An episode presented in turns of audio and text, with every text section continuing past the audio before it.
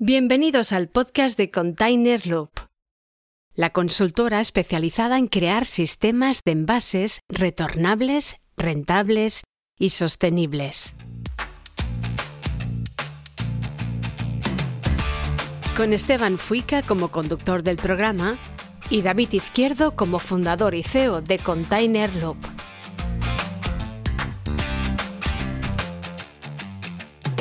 Bienvenidos al podcast de la consultora Container Loop. Hoy en nuestro podcast os damos un pequeño anticipo del nuevo episodio de nuestro podcast hermano Jefe de Compras Podcast. ¿Lleva una copita de vino en la mano? Mm, No, no, no. No me he traído nada hoy. Bueno, eh, como ya sabes, tenemos varios cursos eh, sobre este tema en nuestra plataforma de formación, formación.jefedecompraspodcast.com. Espero que hayas estudiado un poco sobre todo este tema. ¿Yo? Sí, ¿no? Si eres tú el que se lo sabe. Ah, ah ¿Tú que tengo que saberlo yo. Bueno, bueno. Claro. Pero te he preparado preguntas a ver si te lo habías leído. O, Ah, bueno, bueno, visto, en este caso he visto que es formato vídeo. No hace falta poner mucho, solo hay que poner el YouTube. A ver, yo la forma de poder verlo, me pongo, me tapo los ojos y te escucho, porque si te veo... eh, Bueno, YouTube no, perdón, que en este no sabía si está en YouTube. Bueno, vea. Por el momento tenemos publicado depósitos para líquidos, el básico, digamos, y un curso también sobre IBCs.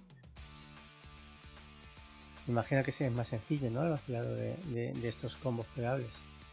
A ver, es distinto, ¿vale? Normalmente los, en los dos formatos, tanto en el IBC como en el combo, suelen llevar una válvula de vaciado y en muchos casos lo suelen vaciar por arriba, ¿vale? Eh, ponen una bomba de, de extracción por la parte superior que chupa el material y lo, y lo lleva pues, a los procesos de fabricación que tengan. En otros casos lo que hacen es que abren una válvula por debajo y por gravedad lo sacan. Dependiendo de cada empresa lo hace de una manera o lo hace de otra. Muy bien. Y a la hora de, de plegarlos, El, el combo puede reducir el, el coste de retorno hasta en un 7.1, ah, para que hagas una idea. bastante.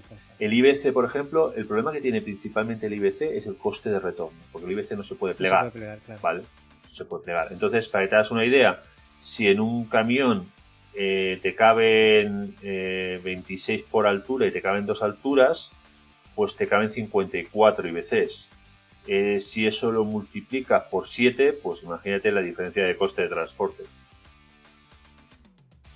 Te, comparo, ¿vale? Si tú utilizaras un IBC, ¿vale? Para transportar el mismo producto, un, eh, un tomate concentrado, ¿qué pasa? Que ese tomate concentrado, cuando lo vacías el IBC, ese IBC tiene que lavarse, sí o sí. Y no se puede separar, quitar la bolsa, plegarlo y enviarlo. O sea, tienes que un coste de lavado.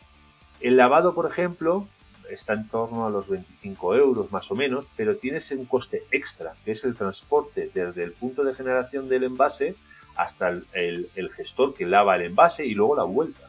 La vuelta. En- claro, entonces estás añadiéndole coste. Entonces, en ocasiones, si no tienes una cantidad grande, esos costes se pueden comer el, el valor del envase. Puede llegar a resultar que sea mm, más barato eh, no reutilizar el envase que reutilizarlo porque le tienes que sumar un coste de transporte más otro coste de transporte más un coste de lavado.